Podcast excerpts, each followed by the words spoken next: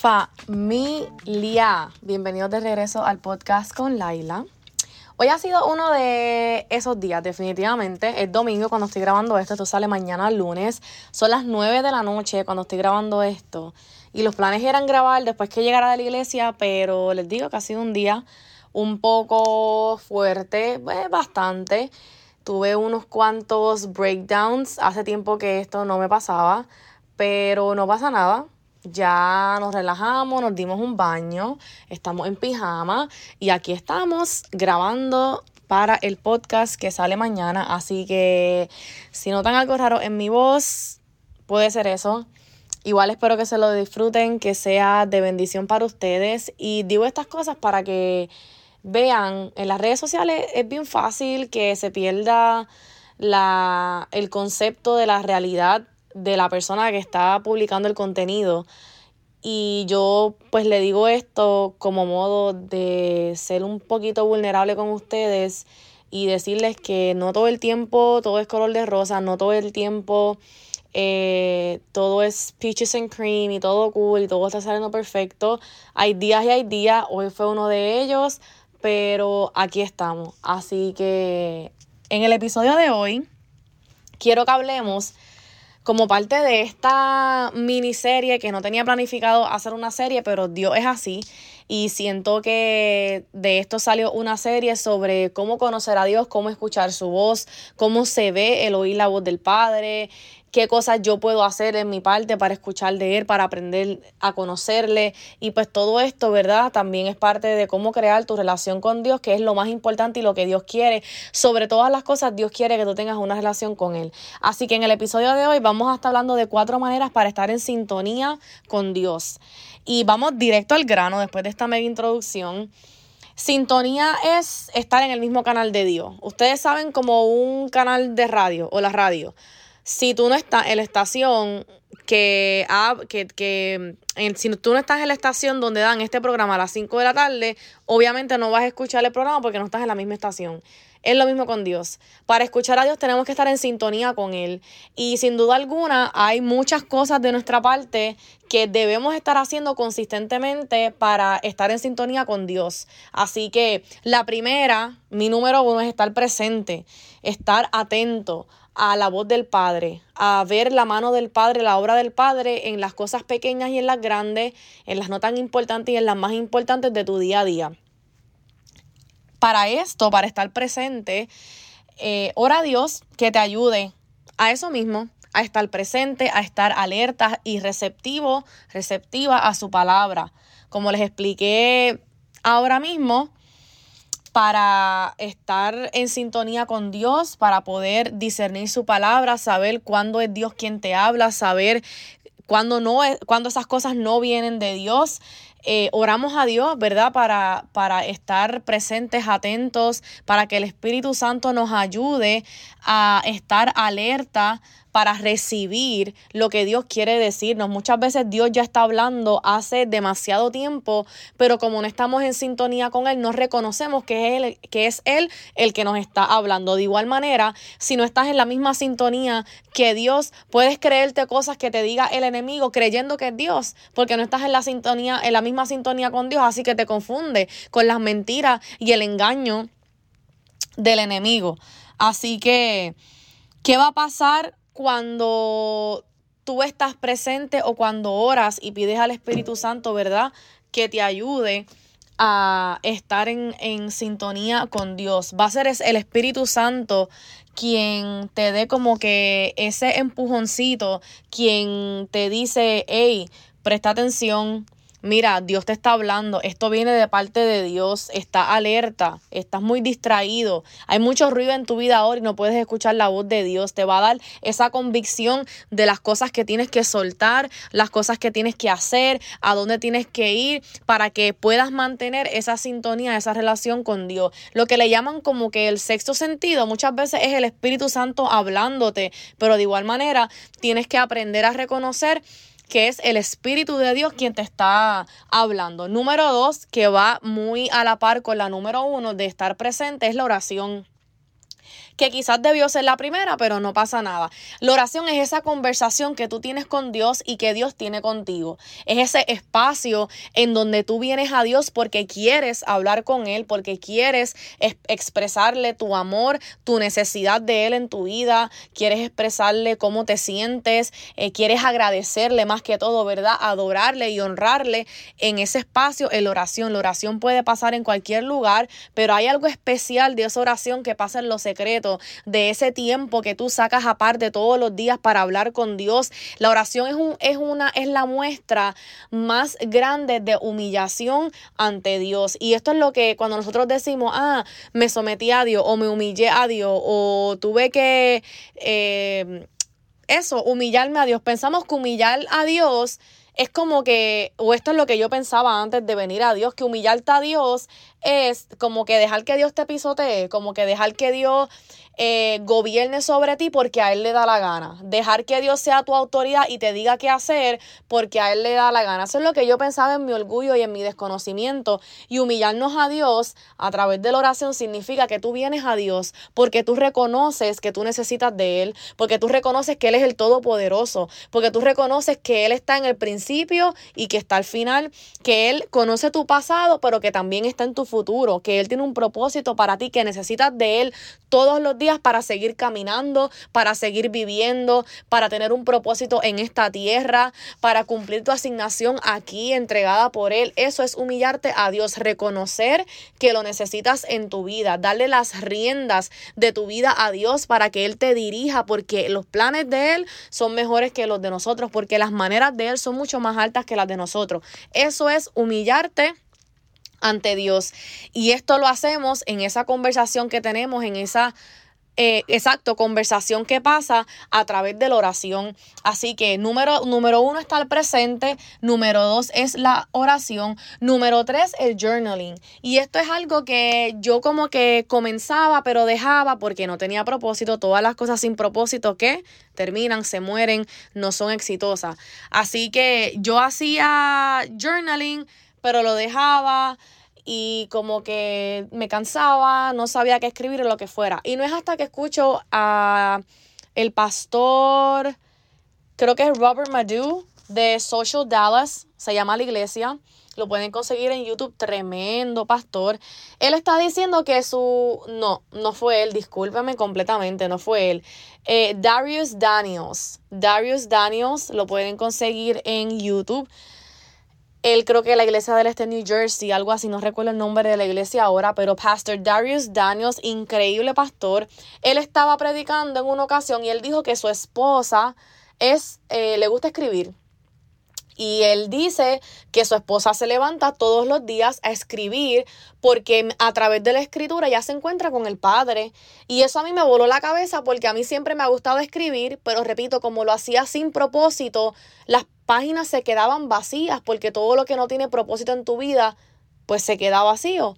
Entonces yo me, yo cuando él dijo eso, yo me quedé como que, ah, ok, pues yo voy a hacer lo mismo, voy a, voy a, a comenzar a escribirle a Dios, voy a escribir como que estoy hablando con Dios, porque si le soy sincera, la oración se me hace un poco difícil, prefiero más escribirla quizás porque se me hace un poco difícil como que silenciar la mente, se me hace un poco difícil estar presente en el momento, es algo que sigo trabajando, se me hace mucho más fácil la escritura, siento que es mi lenguaje, siento que me puedo expresar muy bien y si supieran que también lo hago en inglés, inglés no es mi primer idioma, es el español, pero cuando escribo con el padre lo hago en inglés. Así que algo muy peculiar, pero para que vean que el padre se mueve de igual manera. La primera vez me compré una libreta en específico, mi libreta de journaling, para yo hablar con el padre. ¿Qué pasa en esta libreta del journaling? Comencé a escribir, porque esa es otra cosa que nos ponemos demasiada presión cuando le estamos hablando al padre, la oración perfecta, Dios quiere, perdón, Dios quiere escuchar esto de mí, ¿qué voy a decir? No sé qué decir.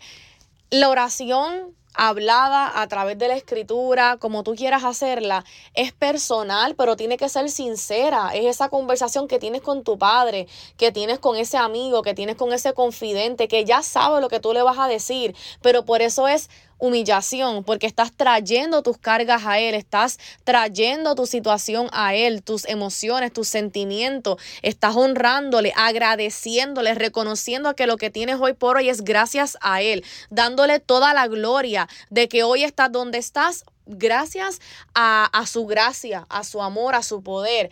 Así que a través de la escritura, cuando yo comencé, ¿verdad?, a hacer el journaling, el primer día que comencé a hacer el journaling, yo comienzo a escribir normal. Puedes hacerlo como que hoy hice tal cosa, hoy me sentí así, me sentí muy feo porque me hicieron esto, me sentí bien porque hice esto. Y luego como que contaba mi día porque así lo sentía y luego decía, Padre, yo oro. Y ahí comenzaba mi oración. No tienes que hacerlo de esa manera, pero así es como yo lo hacía. Y cambiaba el lenguaje ah, hoy hice esto, hice lo otro, whatever, Padre, yo oro. En inglés, Father, I pray. Y comenzaba. Eh, please help me en esta, eh, por favor ayúdame en esta área en mi vida que reconozco que necesito un poco de dirección, reconozco que estoy débil, reconozco que estoy haciendo esto mal y eso no está bien, yo sé que no viene de ti, todas esas cosas. Y ese primer día, me río porque el padre es increíble. Ese primer día que yo comienzo a hacer mi journaling, yo siento como el padre eh, empieza a descargar, como me gusta describirlo, a descargar nombres de personas por las cuales yo tenía que orar. Y ahí confirmé en ese primer día que efectivamente el Padre lee tu, tus oraciones. Eso fue lo que el pastor dijo, eh, olvidé comentarlo, que su esposa hacía journaling porque se encontraba con Dios y ahí él decía, Dios lee tus oraciones, Dios lee tu escritura y eso como que me voló la cabeza, realmente me hizo libre porque yo estaba teniendo dificultad en la oración. Así que lo intenté y ese primer día que comienzo a escribirle a Dios, siento como Dios empieza a descargarme nombres de personas para que yo ore por esas personas. Y también oro por esas personas en, mi journal. Mi journal no es solamente de mí, eh, repito, es un encuentro con Dios. Y así como yo le estaba hablando a Dios, Dios me estaba hablando a mí y me estaba diciendo, hey, necesito que intercedas por esta persona. Y no había ni terminado y ya me da otro nombre y otro nombre y otro nombre. Y a veces, todavía hoy, estoy escribiendo y, veo como Dios me da una palabra y la escribo también en mi journal como que esto me lo dijo Dios, esto viene de parte de Dios. Ha, ha, sido algo bien bonito, ha sido un descubrimiento para mí. Recién lo comencé en enero hacer este, este tipo de journaling. También en esta misma libreta yo imprimo fotos pequeñas en, desde mi teléfono con el, la impresora de HP y la, la, el papel sticker, so pego fotos de cosas importantes, significativas que yo hice en ese mes. El journal va por meses, o sea, lo divido por meses y al final de cada mes hago un recap de lo que pasó en ese, en ese mes y lo plasmo en fotos. Algo muy chulo, cada cual, ¿verdad? Si quieren coger la idea, si te gusta escribir o leer, te lo recomiendo un montón. Es una manera muy bonita en la que encontré eh, esa, en la que pude aprender a encontrarme con Dios. Así que la número tres para mí, para estar en sintonía con Dios, journaling, again, aquí no solamente puedes orar a través de, de, el journaling, sino que puedes redactar lo que el Padre te va diciendo. De igual manera, si no eres de escribir a papel y a lápiz, lo puedes hacer en el iPad, que ahora eso está de moda. Las notas en el iPad, en GoodNotes, decorarlas, ponerle stickers en tu iPhone, lo que sea. Pero toma nota de tus conversaciones con Dios, del timeline de Dios en tu vida, de tu, de tu proceso, para que después puedas ir atrás y leer y ver lo que el Padre ha hecho en tu vida, las oraciones que te ha contestado, cómo se ha movido, cómo escribías antes y cómo escribes ahora como antes pedías por unas cosas que ya no pides. Así que es algo bien poderoso, bien maravilloso, bien bonito, algo que me ha libertado muchísimo y como les dije, una manera en la que me encuentro con el Padre bien bonita. El número cuatro son los battle cards. Y esta yo la aprendí de una muchacha en Instagram que ahora mi ah The Honey Scoop es la cuenta de ella de redes sociales, creo que se llama Ashley algo la muchacha tiene un ministerio a través de, las redes sociales muy bonito también. Ella es una muchacha joven, creo que está en universidad o ya terminó, no llega a 30 años, estoy casi segura. Y ella tiene su ministerio en las redes y ella tiene todo un video en YouTube que voy a ver si lo consigo y se los pongo abajo, de cómo ella creó su cuarto de oración, cómo ella creó eh, un bulletin board, que yo también cogí esa idea de ella, y ella plasma en este bulletin board sus oraciones, las cosas, las personas por las cuales ella está orando, lo que Dios ha cumplido, lo que Dios habla, de una manera de tener siempre presente lo que Dios está hablando y haciendo en tu vida. Pero ella también habla de los battle cards y ella habla de un periodo en su vida en donde ella pasó mucha depresión y la palabra que Dios a ella le daba a través de la Biblia, versos que Dios a ella le daba para calmar su depresión o su ansiedad, ella lo, ella lo anotaba en tarjetas, en index cards y las llevaba con ella en su cartera. Cuando ella sentía ansiedad, ella sacaba sus tarjetas y comenzaba a leer los versos que Dios específicamente y personalmente le había entregado a ella para ella poder sobrellevar ese, esa temporada en la que ella estaba en su vida. Ella lo que hacía es que leía los versos y oraba esos versos sobre su vida hasta que ella se calmara y eventualmente pudiera ser libre de la depresión y la ansiedad. Lo hace con cada temporada que ella va pasando en su vida, cada vez que Dios le da un verso o una palabra o palabras, dependiendo de la temporada en su vida, ella las anota y las lleva con ella. Y esto es algo que también algo que les he dicho a mis nenas de la iglesia que hagan, porque es una manera, repito, de tener presente lo que Dios está haciendo en tu vida, lo que Dios dice de ti, referencia de volver a la palabra en momentos de angustia, de depresión, de ansiedad, de desespero, de incertidumbre, de tristeza, de querer hacerla, de, de querer tomar el control, pero recordarte que el control lo tiene Dios o que tienes que cedérselo a Dios. Baja la palabra que Dios te da, la repites, la, la lees, la oras eh, sobre tu vida, la memorizas para que en el, en el caminar, en el proceso, te acuerdes de lo que Dios ha dicho de ti. Otra vez, estos versos Dios te lo da en la intimidad, estos versos Dios te lo da a través de la oración, Padre, me siento de esta manera, Padre esto, Padre lo otro. Y Dios te va a dar el verso, te va a dar, eh, te va a llevar a su palabra, porque repito, esa es su palabra que tiene vida, que tiene poder sobre ti, poder de sanación, de restauración, de calma, de esperanza, de, de salvación. Así que esto es una, una, manera muy, muy poderosa de, de, mantenerte cerquita de Dios, en sintonía de Dios. Otra cosa que iba a decir en cuanto a los versos o cuando Dios te da una palabra. Siempre que alguien me decía, Dios me llevó a Primera de Juan capítulo 3, verso 15, y yo me quedaba como que, ¿en serio tú te levantas un día y vas directamente al capítulo, al verso, a lo que sea? O sea, como que de verdad Dios te da el verso así de explícito ¿Cómo pasa eso? ¿Por qué a mí? ¿Por qué a mí no me habla así lo que fuera?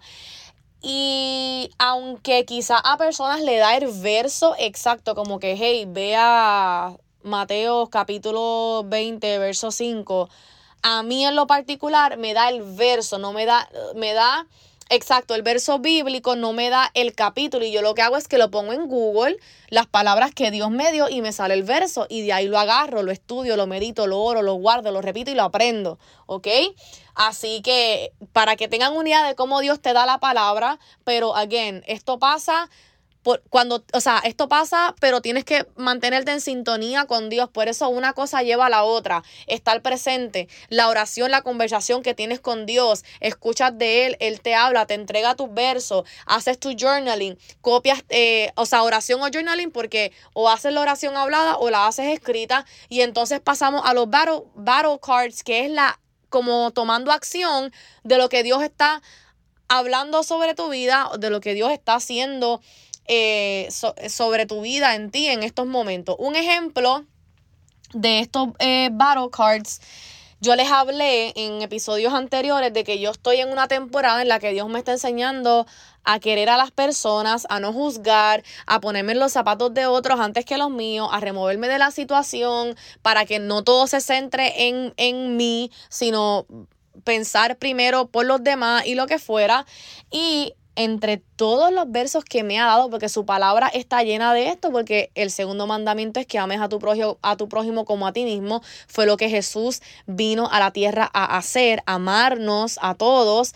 Uno de, de los tantos versos que Dios me dio, se los comparto. Hebreos capítulo 13 dice, sigan amándose unos a otros como hermanos. No se olviden de brindar hospitalidad a los desconocidos, porque algunos que lo han hecho han hospedado ángeles sin darse cuenta. Acuérdense acuérdense de aquellos que están en prisión, como si ustedes mismos estuvieran allí. Acuérdense también de los que son maltratados, como si ustedes mismos sintieran en carne propia el dolor de ellos. O sea, lo que acabo de decir, aprender a ponerte en el lugar de otros antes de señalar y de juzgar. Esto me lo dio porque todos los días yo me siento a leer mi Biblia y mientras voy leyendo, como estoy en esta temporada, lo más que va a resaltar de su palabra van a ser versos eh, o historias, pasajes de cómo amar a las personas, situaciones en las que una persona amó a la otra, en la que Jesús te amó a ti y me amó a mí, amó a los demás, cómo se ve eso, cómo yo lo puedo hacer, qué significa amar, cómo lo puedo hacer bien, qué no debo hacer, qué no es amor. Ven todas las cosas que acabo de nombrar, como estoy en esta temporada, repito, Siento que todo lo que voy leyendo, lo que resalta, lo que brinca de las páginas, los temas que se repiten, como les dije en los episodios anteriores, son temas de amar a los demás, porque es lo que Dios me está llevando a caminar en esta temporada. Así que familia, no se desconecten, no cambien la, frecuencia, no dejes de, estar en, en sintonía con Dios, no dejes de hablar con Él, no dejes de, de tener esa cita con Él todos los días, porque sin duda alguna la única persona que puede a ti darte las fuerzas, la dirección y la sabiduría para seguir caminando, para seguir todos los días levantándote y seguir luchando, es Él. Así que espero que esto les haya bendecido. Espero que hayan aprendido a través de este episodio. Compártanlo, etiquétenme en Instagram para repostearlo, para verlo. Déjenme un 5-star review abajo, please. Esto ayuda un montón al podcast, a que más personas se bendigan de este contenido. Compártanlo con sus amistades, familia, en sus redes, ya saben. Familia, gracias por estar aquí. Recuerden que la fe activa el reino y yo los veo en la próxima.